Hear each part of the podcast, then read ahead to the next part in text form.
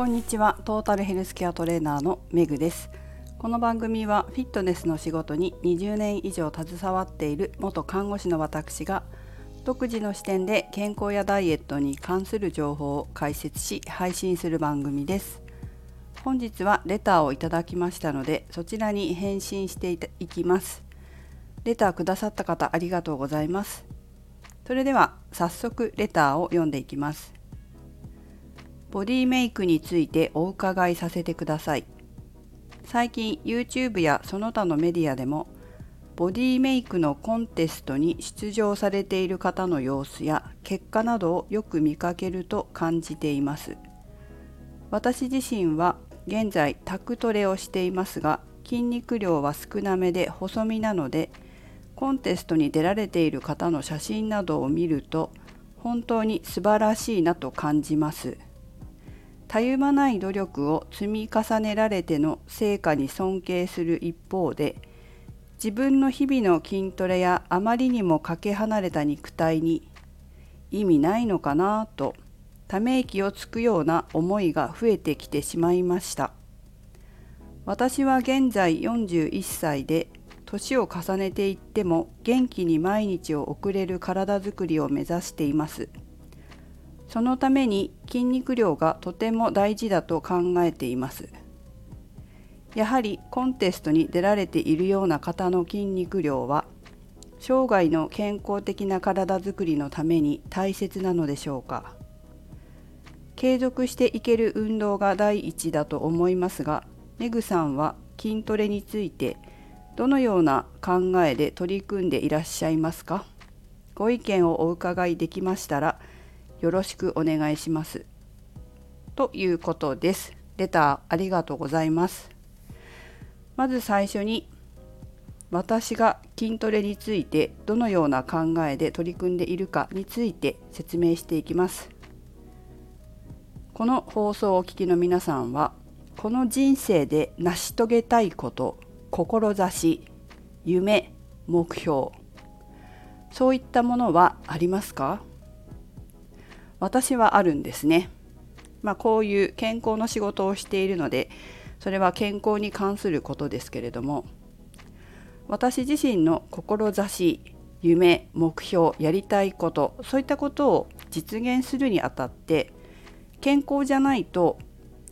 成し遂げられないと思うんです。それは私が健康の仕事をしているからではなく例えばこれがうちの実家は農家ですけど農業だったとしても農家としてうちの父や祖父はそうですけど美味しいりんごを作ってお客様に届けたい美味しい桃を作ってお客様に喜んでもらいたいという志で農家をやってるんですね。でもこういった志は健康があって健康な肉体があってのこと健康だから成し遂げられることだと思うんです。だから私自身はその目標がいかなるものであっても健康は自分の志や夢を実現するためのベースであり筋トレはそのベースを作るためのツールだと考えています。ただのツールです。目的ではありません。筋トレをするのが目的でも私はないですね。ツールです。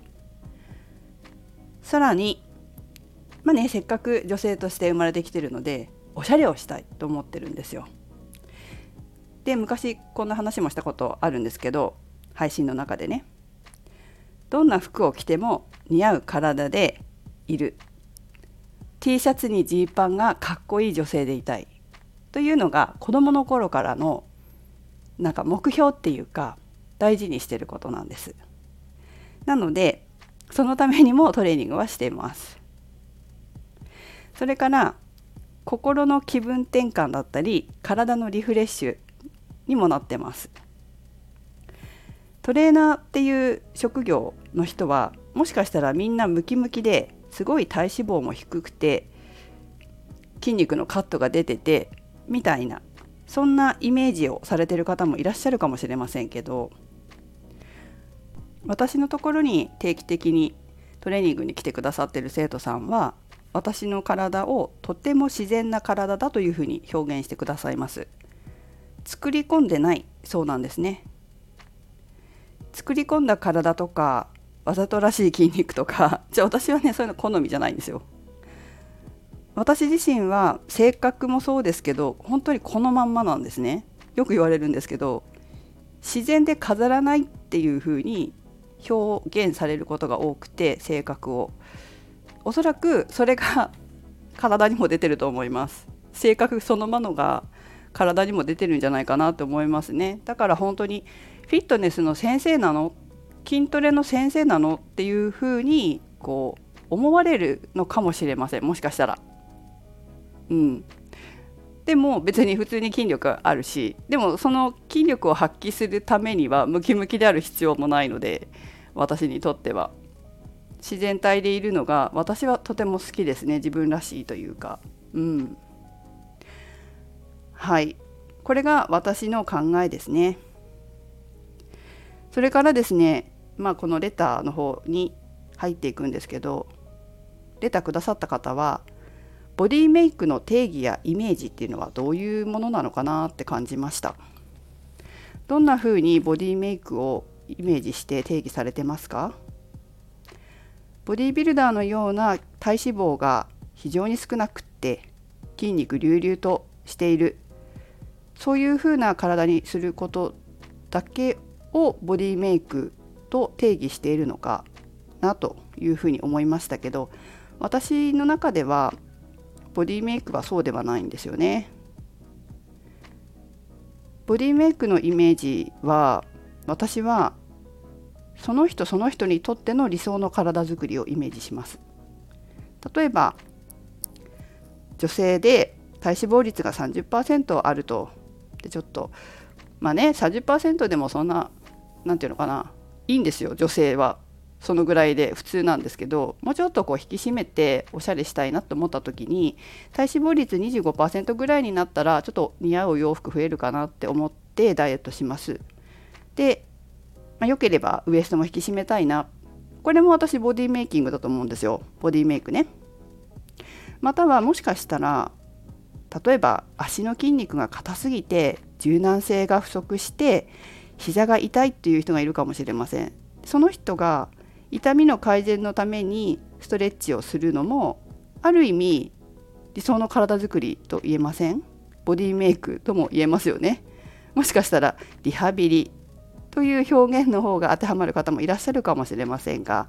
痛みのない体になるということが理想の体づくりなのであればそれもまた大きな意味でのボディメイクとも言えると私は考えてます。なので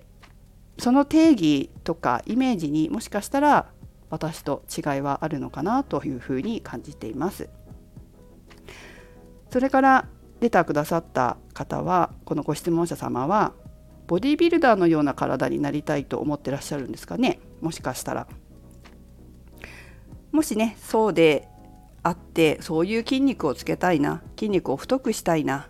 体脂肪を極限まで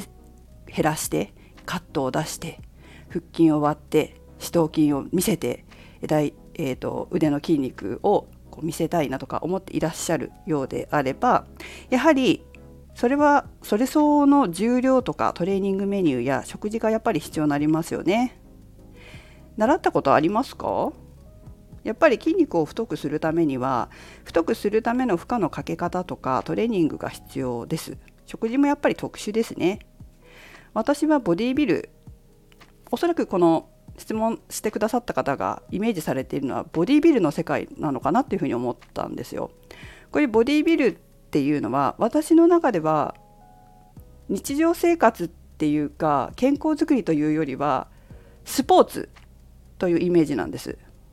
本当にこう大会があってその大会のために体を絞っていってで終わればまあ普通の生活されてる方も多いですから私はボディービルもスポーツだと思ってますだから健康づくりとはちょっと違うんじゃないかなって思いますし筋肉があることだけが健康の絶対条件ではないんですよね。筋トレしてムキムキでも痛風の人とかいますからねお酒飲んでて。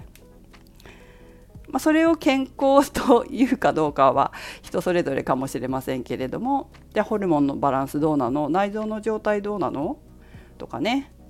それから血液検査どうなの？とかそういったことも健康の条件に関わってきますよね。健康の定義も本当に人それぞれでこれはやはり自分の中で考えて考えて、